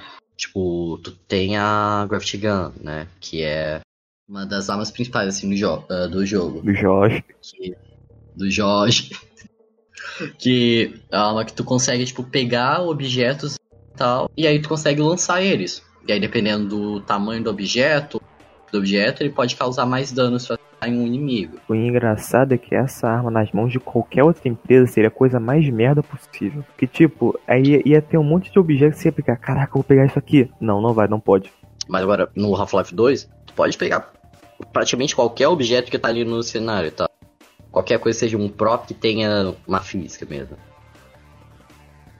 A não ser que seja. Tipo, ela tem um limite. Se for um bagulho gigante e tal, ela obviamente não vai conseguir pegar. Mas aí, cara, a forma como o jogo te ensina a usar essa arma é sensacional. Porque tem um mini tutorialzinho ali que rola e tal. Só que é um tutorialzinho dentro do. Que você, como personagem, Gordon Freeman, chega um outro personagem lá e te mostra essa arma. E aí, obviamente, tipo, o lógico é o que o personagem fosse te ensinar a usar essa arma. Então, é uma forma divertida de inserir o tutorial Uhum. dentro do jogo. Só que não é só isso aí, tipo, faz esse tutorial e depois chega. Logo depois disso, tu vai pra uma fase do jogo onde na fase inteira tu vai acabar usando essa arma, sabe? Principalmente porque tu fica, nossa, é uma arma nova e é uma arma divertida, então eu vou usar bastante ela. E nessa fase inteira, tipo, é cheio de objetos jogados por aí, sabe? Tipo, normalmente no Half-Life mesmo tu vai ter bastante objetos jogados por aí que você pode pegar com essa arma. Mas nessa fase em específica é entupido, tipo, bastante objeto mesmo que você pode usar ela. E a maior parte são objetos que vão causar bastante dano se tu lançar. Uhum. Então, tipo, cara, é um tutorial prático, sabe? Diferente de Ob Online. Exatamente, JP. Exato. JP. Tipo, o jo e o jogo ele não te fala, tipo, olha, nessa fase é muito bom se você usar a arma que a gente acabou de te dar. Não, cara, o jogo te deixa completamente livre, tu vai automaticamente falando na tua cabeça o tipo de coisa que tu tem que fazer. Uhum. Tu tem um balde ali e tem um zumbi vindo na minha frente. Eu vou pegar o balde pra cara a cara do zumbi. O zumbi fica meio atordoado, eu puxo dois e mato ele. E essa fase inteira serve só pra você poder se acostumar com o uso da Graft Gun. E, cara, nossa, JP, eu fiquei tão feliz quando isso rolou, cara. Eu fiquei muito feliz. Cara, é um dos maiores exemplos tipo, de demonstração prática que eu já vi em um jogo. Tipo, tu entra num certo lugar lá e tal, e a primeira coisa que você se depara é. É tipo um zumbi assim, cortado ao meio, tá ligado? E aí você vê, tipo, um disco, tipo daquele disco de serra, sabe? uhum. é cravado na parede. E essas são as coisas que você vê assim. É só uma sala normal, tipo de uma casa mesmo assim, sabe? Tipo, quebrado, com coisa jogada por aí. E tipo, numa outra parede ali e tal, que não tem. é, começa a sair uns zumbis. É como se fosse um buraco na parede, sabe? Que é por onde você consegue ver eles. Hum. E aí você só vê esses zumbis saindo, uma portinha andando e tal. E é, cara, é automático. A primeira coisa que você vai pensar é, mano, será que eu consigo pegar esse cara zumbi pra ele? E funciona! Você consegue cortar um zumbi assim. E cara, essa é a melhor demonstração prática do, de, que eu já vi na minha vida. Porque o jogo ele não te fala em nenhum momento tipo, diretamente. Você pode pegar o disco com a sua Graft Gun e jogar nos zumbis pra poder matar eles. Mas ele te deixa tudo ali, sabe? Ele te dá, ele te dá as ferramentas, sabe? Ele te dá as ferramentas e ele te dá a liberdade de tu conseguir fazer o que você quiser com essas ferramentas. Então quando você vê ali que aparentemente esse zumbi foi cortado ao meio. Olha, tem um zumbi chegando ali. Olha, tem um disco aqui. Olha, eu tenho uma arma que consegue lançar esse disco. acho que acho que a melhor sensação do mundo é quando um homem pega uma arma de gravidade e essa arma pega um disco de serra. Mas, nossa, JP, tipo, é, é difícil explicar essa sensação, mas é uma sensação de, tipo, de vitória, sabe? Mano, funcionou, cara! E aí tu fica, tu fica impressionado, sabe? Tu fica impressionado que, nossa, o jogo, ele, ele me deixou fazer isso. Você permite que eu mexa com o universo do jogo? Uhum. Você permite que eu me divirta? Você, você é feito com carinho, prezando minha diversão. Cara, acho que isso, uma- mano, acho que isso lembra bastante o Spore, cara. E tipo, o, o Spore, ele te deixa ser o que você quiser ser, saca? Você quer ser, você quer ser um que nem um André Young, um filho da puta, que vai acabar com tudo e todos? Tá, vai. Vai, vai que tua. E até pra criação da criatura, tá ligado? Sim. O, o André Young, ele, ele tinha feito isso, tipo, ser a pior criatura possível, sabe? E mesmo assim não atrapalhou. Não, aí é que tá, atrapalhou. Mas foi divertido. Nossa, mano. O, o, espi, o pingoli, pingolo, ele... Ah, lembra das árvores que ele fez? É, tinha as árvores, só que o nome delas era avesso. Não, tipo, é isso que eu quis dizer. os avestruzes, eles eram árvores. Só que a, o As árvores eram avestruzes. era uma árvore. Mano, o cara é simplesmente genial. E, e, e eu gosto muito de gente como André Young que consegue pegar um jogo, cagar ele inteiro e se divertir. Eu admiro muito gente como você, como, como o André Young que faz isso. E me deixa ainda mais impressionado. É, cara, se você. Cara, se você pegar o meu histórico de mods e o seu, você vai, vai ver o paralelo que somos nós dois. Eu quero uma experiência é, imersiva, com mais lore, com, com um pouco mais de realismo. E que permita que eu me adapte da melhor forma que eu puder. Você vai querer tocar o puteiro, só isso. e nós dois vamos nos divertir da mesma. Sim, cara. E, e, um, e uma, uma, uma coisa que ah, eu gosto na, na nossa relação é porque nenhum tenta impor uma coisa por outro. Que eu acho isso uma coisa muito, muito feia quando um gamer hardcore quer olhar pro gamer casual e falar, você tem que ser igual eu. Só que ele não Sim, tem exato, igual eu. cara. Cara, se ele tá. Ele tá jogando o jogo dele, na paz, deixa ele jogar. A menos. A me, uma única coisa que eu apoio é quando você vai conscientizar o cara. O cara, não compra jogo da. To, um FIFA todo ano. Os jogos são praticamente iguais. Você tá jogando dinheiro fora. Compra um gênero diferente pra você. Não, não se atenha a FIFA. Eu apoio isso. Agora você virar pra um cara, não, não, você não pode jogar assim, porque assim não, não é bom, é, não é o jeito que eu jogaria. É, é a forma mais fácil de você quebrar uma comunidade. É tipo Rick and Morty. Tipo, as pessoas, elas vão ver um em Rick and Morty porque querem ver uma série diferente, querem dar uma risada. Aí fala, hum, eu quero conhecer as outras pessoas que veem Rick and Morty. Aí um monte de retardado falando que se você não gosta de Rick and Morty é porque você não tem QI suficiente. Mano, vai pra merda. Cara, eu, eu acho que esse é o melhor coisa pra poder, tipo, como tema principal disso, sabe? De tudo isso que a gente falou aqui. Tipo. É. Do quanto os jogos podem ser, tipo, pessoais pra cada um, sabe? Mesmo De quanto a experiência. Sim, de como, tipo, não tem maneira certa de jogar. Não tem um tipo de jogo que seja absoluto, que seja melhor que o outro. Você também não precisa ficar se limitando a um mesmo tipo de jogo. Tipo, o que pode ser mais cativante em toda a mídia de jogos e tal é o fato de como toda a experiência e tal é baseada no próprio usuário, sabe? É você que decide qual tipo de gênero de jogo você vai jogar, é você que decide qual jogo você vai jogar, é você que decide qual é a quantidade de tempo que você vai dedicar a esse jogo. Então, tipo, é toda uma mídia muito focada na experiência pessoal que todo ela tem. é bem inclusiva. Exato, cara. Todo tipo de pessoa pode jogar jogos, sabe? Mesmo que seja uma pessoa que não curta, vai ter algum jogo pra ela, sabe? Uhum. O jogo, ele é que nem a vida. Ele não precisa ser um espelho de você pra te é, para te representar. O jogo, quer dizer, o jogo ele vai ter uma lição pra passar pra você. Cabe a você absorver essa lição da forma que você conseguir. Ah, mas eu não entendi uma vez. Você pode jogar de novo. Ou então conversar com outras pessoas.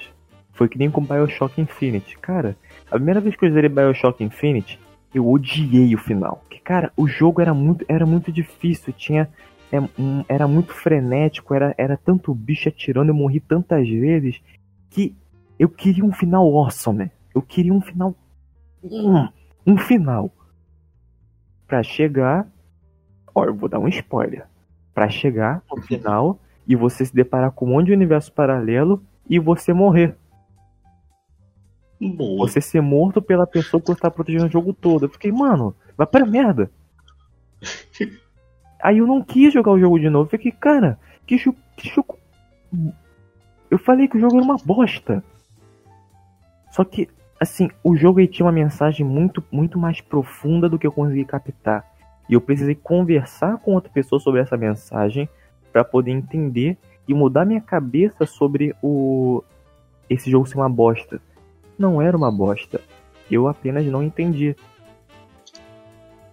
Inclusive, eu queria fazer uma menção honrosa, outra, é, uma menção honrosa ao, ao gênero Walking Simulator, o famoso Death Stranding. Hum, hum. Esse tipo de, de jogo e tal. Tem muitos que são, são chatos mesmo e tal. Mas se tem algo que é extremamente cativante neles, é o simples fato de que. É isso aí, é só isso, sabe? É só isso o jogo. Tipo, Euro Truck Simulator, cara. Qual que é o todo com esse jogo? Você é um caminhoneiro. Você é um caminhoneiro, você faz entrega. E eu acho E é só engraçado, porque eu quase caí na porrada. Mano, eu quase caí na porrada com o César, porque ele pegou de volta o controle que era, que era dele só pra jogar Eurotruck, enquanto eu queria jogar é, é, é, é, Skyrim. César, como você pôde ter levado o controle que era seu pra jogar Eurotruck? Eu gosto muito do Death Stranding porque ele é uma mistura de, duas coisas que eu amo. Uma coisa relaxante e calma, que é o coisa de andar, explorar o mundo, é, e o, o trabalho simulator, a rotina. A sua rotina é o quê? Você é um entregador. E é isso, você é um entregador. Você vai ter dificuldades, porque querem roubar tua carga, mas no mais é isso, você vai entregar coisa. E eu quero deixar uma terceira mensagem pra você que está ouvindo. Não. Se um- você percebe que um jogo é ruim, ruim mesmo, você tem o seu, o seu direito como consumidor de falar mal, de, de criticar ruim. Agora não hatear, é diferente. Agora se um jogo simplesmente não é pra você, cara, não é certo você falar o quanto aquele jogo é merda porque ele não é pra você. Claro, você sempre pode deixar sua avaliação. Ah, o jogo não é pra mim, eu gostei dele, pronto, nota baixa. Agora não fica colocando um monte de defeito, que isso é errado. É, seria a mesma coisa de que, tipo, eu gosto muito de jogo de ação.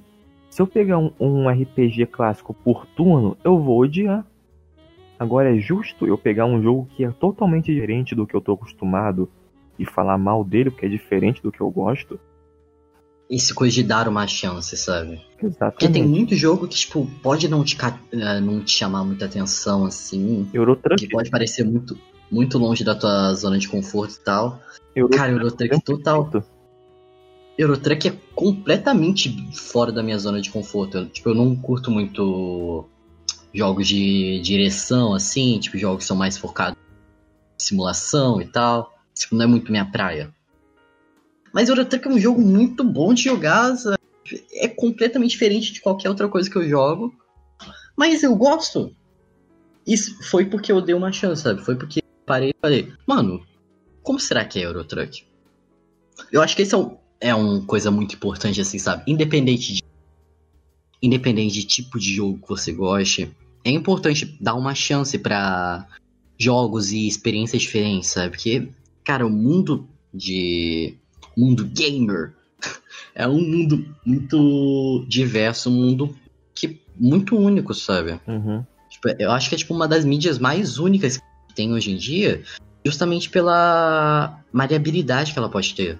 E mesmo um jogo sendo completamente linear, todo mundo pode absorver coisas de formas diferentes e de, com interpretações diferentes. Exato. E Inside que tá- Limbo, cara. Inside Limbo são extremamente linear. Literalmente, é só tu andar pra direita. Uhum. E o que me deixa muito triste com gente tóxica é pelo mesmo motivo que eu fico triste com gente tóxica em, em comunidade de, de Jojo, de and Morty. E gente assim mata a franquia, mata uma indústria inteira. Que, cara, eu fico muito triste de não poder chegar na minha namorada e conversar sobre Jojo. Porque ela odeia Jojo e, nem, e ela nunca viu.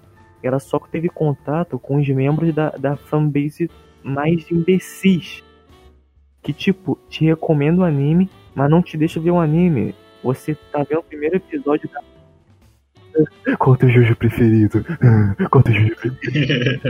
Ora, ora, ora, ora. Porra, mano. É por isso que é muito importante a gente dar a chance, mesmo que você, por culpa de outro retardado, não goste de um jogo, tenta dar uma chance, porque você provavelmente vai gostar. no mais, eu, eu acho que nossa mensagem para esse vídeo é essa. Que se vocês forem ver, eu e César temos uma. temos gostos muito parecidos com relação a jogo. Mas nossas experiências são completamente diferentes, mesmo sendo o mesmo jogo. Minecraft, por exemplo, o César é o construtor, ele é o criativo, ele quer fazer coisas novas para impressionar a si mesmo. Eu só quero viver. No Skyrim, eu quero.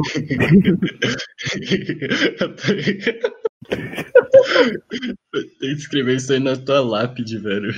Eu só quero viver. Não, tipo, aqui já é João Pedro Valim, criador do canal Toca, Toca do JP. Ele só queria viver. Aí as pessoas vão olhar exatamente. E no Skyrim, o Skyrim, ele, por mais que seja um RPG que todo mundo provavelmente vai fazer as mesmas missões, cada um de nós vai fazer o que quiser. E se você tiver possibilidade de jogar mod, com mod, cada um vai baixar o que quiser com a experiência que quiser. Sei lá, você pode ser um maluco que vai colocar mod de sexo. Eu não vou te julgar. Ai, credo, eu vou. eu vou te julgar bastante. Tá ouvindo, né, Joãozinho Gameplays? Ficar botando mod de sexo no videogame. Que é isso? Bom. No mais é isso, cara. Não, não, nunca julgue as pessoas pela forma que ela joga ou pelos jogos que ela joga. Tente compartilhar seus gostos, que aí você provavelmente também pode abrir mais a sua gama de jogos e ela provavelmente vai abrir a dela. Seja, sejam receptivos, sejam é, mente aberta para jogos, porque jogos são muitas vezes são coisas maravilhosas demais para você é, querer censurar por causa de, de ideologia ou porque por causa de uma fanbase tóxica. Minecraft também é um jogo que, tipo, hoje em dia nem tem tanto, porque hoje em dia Minecraft já, Já virou universal. é, tipo, alguns anos atrás, cara, nem muitos anos, tipo, dois anos atrás. Nossa, mas Minecraft eu sofri um preconceito enorme, cara. Tipo, todo mundo odiava Minecraft. Porque a história de Minecraft foi assim: de 2010, né, quando lançou, até 2000 2015 mais ou menos, né? todo mundo gostava de Minecraft porque todo mundo era criança, né? Então todo mundo tava ali jogando Minecraft. E- Aí essa galera que jogava até porque Minecraft. tinha gente que fazia conteúdo bom, né? Tipo Venom Extreme, Monarch, eles Sim, faziam exato. conteúdo interessante. A Ok, comunidade era muito boa. Só que Minecraft ficou, ficou saturado. E aí aconteceu que a galera que gostava e acompanhava o jogo cresceu e uma nova molecada começou a jogar o jogo. Porque Minecraft sempre foi um jogo que, que atrai muita criança.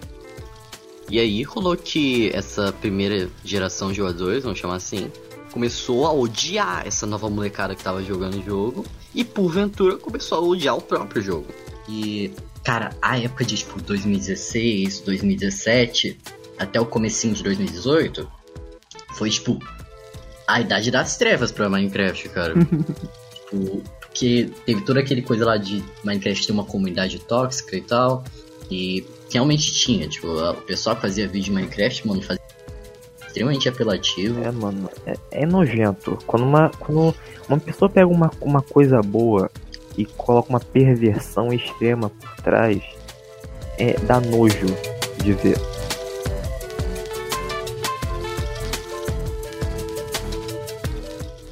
Então, a mensagem que, tem que, que a gente tem a passar com esse podcast é basicamente que o mundo dos games ele é muito para você se limitar a um tipo de, de jogo só ou até um tipo de gameplay só. A gente quer, quer passar que o importante é a gente sempre ser mente aberta com relação a jogos e com gêneros diferentes, sermos bem receptivos e darmos uma chance para qualquer jogo, mesmo que ele não seja muito a nossa praia. Cara, se você que- se quiser piratear um joguinho porque você não tem certeza se seu dinheiro vai valer a pena, pirateia. Primeiro porque você não sabe se seu PC vai rodar. Segundo, porque tem essa insegurança. Pô, será que eu vou gostar mesmo desse jogo? Será que ele vai ser pra mim? Se você tiver certeza absoluta que o jogo vale a pena, que a empresa tipo, acima de tudo, a empresa, a pessoa por trás, vale a pena, cara, paga pelo jogo. Se for um jogo da EA, aí você não paga. Ó, a EA tá te, tá te rastreando aí. Se você paga pelas pelo, por The Sims 4 e as DLCs, você é burro. Eu tenho que concordar.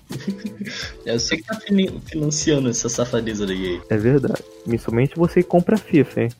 Você vai morrer antes do Natal. Você tem uma recomendação de jogo aí, César? Cara, um jogo que não é muito conhecido, sim. Tipo, é um jogo que não é pra todo mundo não, porque é um jogo bem é, dif- não é dif- não é difícil, é difícil sim, é, é um jogo bem complicadinho assim, então. Mas é um jogo bem divertido, é, divertido e não é muito conhecido. É, o nome dele é Ringworld. Ringworld. É R-M-W-O-R-L-D. Tipo, é, é um jogo de. daqueles tipo de. É um, é um RTS? Não é bem um RTS. É, é daquele tipo de construção de base, sabe? Hum. Meio que administra os seus carinhas lá, aquele, num planeta alienígena. E aí você não tem nada e você tem que ir coletando as coisas lá pra. É extremamente baseado em sobrevivência, sabe? Uhum. Mas, tipo, o coisa desse jogo tá principalmente no. no quão complexo ele é, cara. Porque, tipo, graficamente, ele é extremamente simples. É só, tipo, uns desenhos, tipo, de criança, assim, tal. E é tudo muito simples, assim, na aparência. Mas, tipo, todas as mecânicas dele são extremamente complexas, cara. Tipo, o combate dele... Nossa, tem como, tipo, tu pegar o teu personagem... Eu, eu vou descrever, tipo, uma coisa que já aconteceu comigo. Tipo, eu tava lá de boas, assim, construindo minha base, suavemente. Aí, do nada, veio uma mensagem ali de que tem um, rato maluco tentando atacar meus, ah, meus colonos, né? Que são os meus carinhas. E aí o rato tá lá. Eu vou e mando meu caçador ir matar o rato. Só que o rato consegue dar uma mordida no meu caçador. O meu caçador mata o rato, só que ele fica meio que uma doença assim tal. Aí eu mando ele ficar em repouso numa cama e tal, enquanto os outros colonos iam cuidando dele, etc. Depois de um tempo parece que ele ficou de boa, então eu mandei ele trabalhar de novo. Só que daí, depois de um tempo, ele começa, tipo, porque tu tem todos os status lá de, tipo, sanidade mental, saúde, sabe? Cada ponto do teu corpo tem um status pra ele, sabe? Então, tipo, quando tu tá no meio de combate, pode ser que, tipo, tu. Vai aparecer, tipo, lá a mensagem que tu levou um tiro na tua perna esquerda, ou então tu levou um tiro. Tipo Fallout, então. Sim, só que ainda mais complexo, né? porque tu pode levar um tiro no. ah, no teu rim, sei lá. Nossa. E é por, por causa de tu ter levado o tiro no rim. Tipo, algumas funções corporais suas vão parar de funcionar da maneira que deveriam. Então tu pode acabar ficando mais fraco. E aí tu precisa fazer uma cirurgia pra poder botar um rim biônico. É mais fácil. Ou então tu pode, tipo. Não, ou então tu pode, tipo, de algum outro carinha inimigo que tu matou, tu pode ir lá e pegar o rim e botar aí no seu personagem, sabe? Nossa. Mano, nossa, a quantidade de coisa complexa que tem. Enfim, voltando pra história lá. Aí aquele caçador lá que tinha levado a mordida e tal, eu acho que ele tinha, tinha levado uma mordida, tipo, no braço direito. É, eu acho que foi. Esse. Aí ele foi e depois tava aparecendo. Pô, a sanidade dele começou a cair muito, muito rápido. A ponto de que chegou um momento que ele enlouqueceu. E aí rolou aí, perdeu o controle dele. E ele começou a atacar todos os outros carinhas da minha colônia. E aí eu fui e mandei um outro personagem lá e matar ele. Só que esse personagem que eu tinha mandado matar ele, ele acabou levando um tiro no braço. E aí eu fiz esse coisa de tipo de pegar o braço do cara que morreu e colocar Ah, no não. lugar desse cara. Tu não fez isso. Tu é muito burro, cara. E aí acabou que esse cara foi lá e começou a ficar maluco de novo. Todo mundo morreu e eu perdi o jogo. Por culpa de um rato. Esse jogo, tipo, essa, essa partida que eu tava. Três semanas já que eu tava nesse. me- Mano, eu perdi tudo por causa de um rato. Nossa, velho, que bizarro. Bom, eu agora vou deixar aqui duas recomendações. Uma delas é Mountain Blade. É, e vocês devem conhecer Mountain Blade, é um, ele é um gênero RPG, ele é bem mais complexo do que muitos RPG que eu conheço.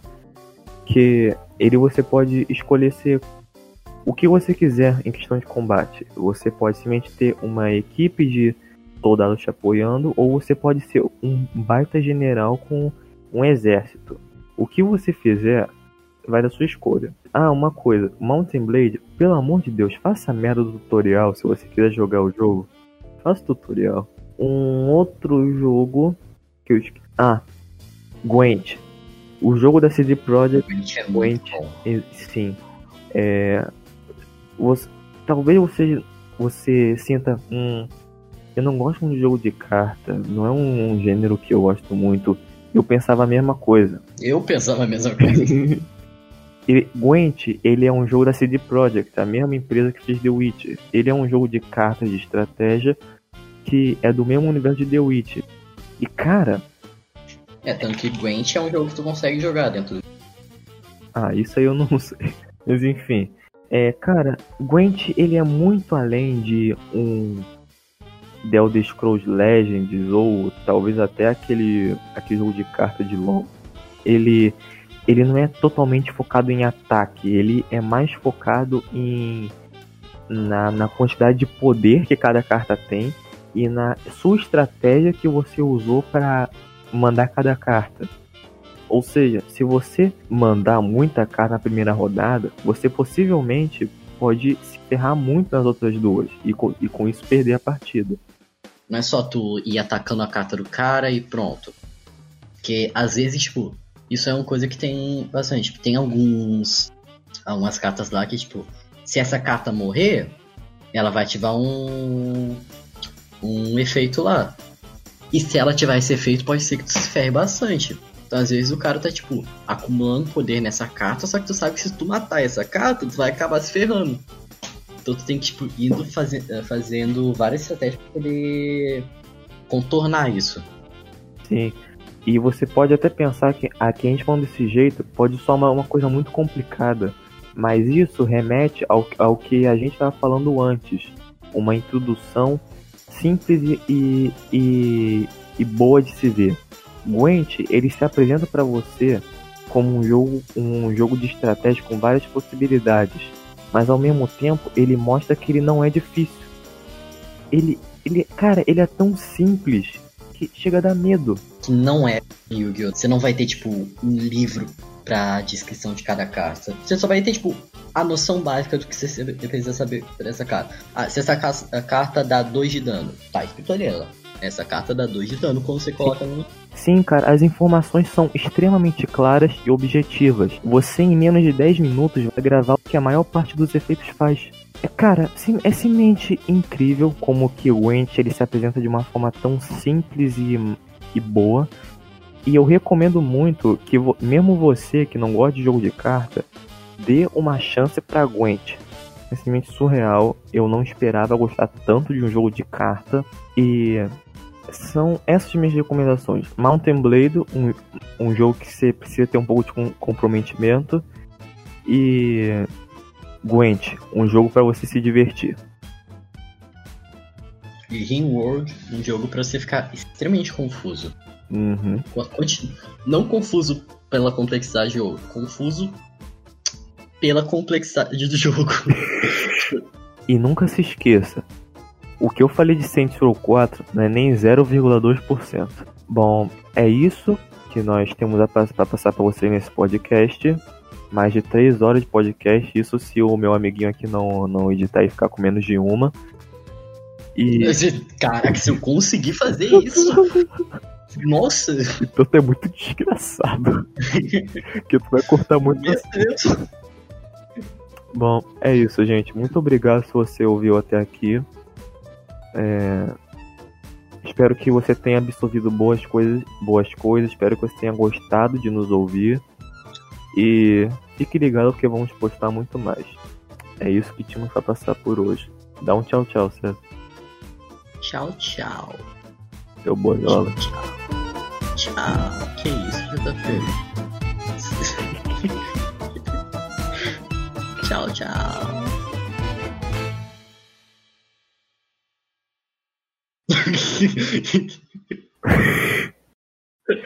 Pronto, Eu achei que você fosse falar mais coisa.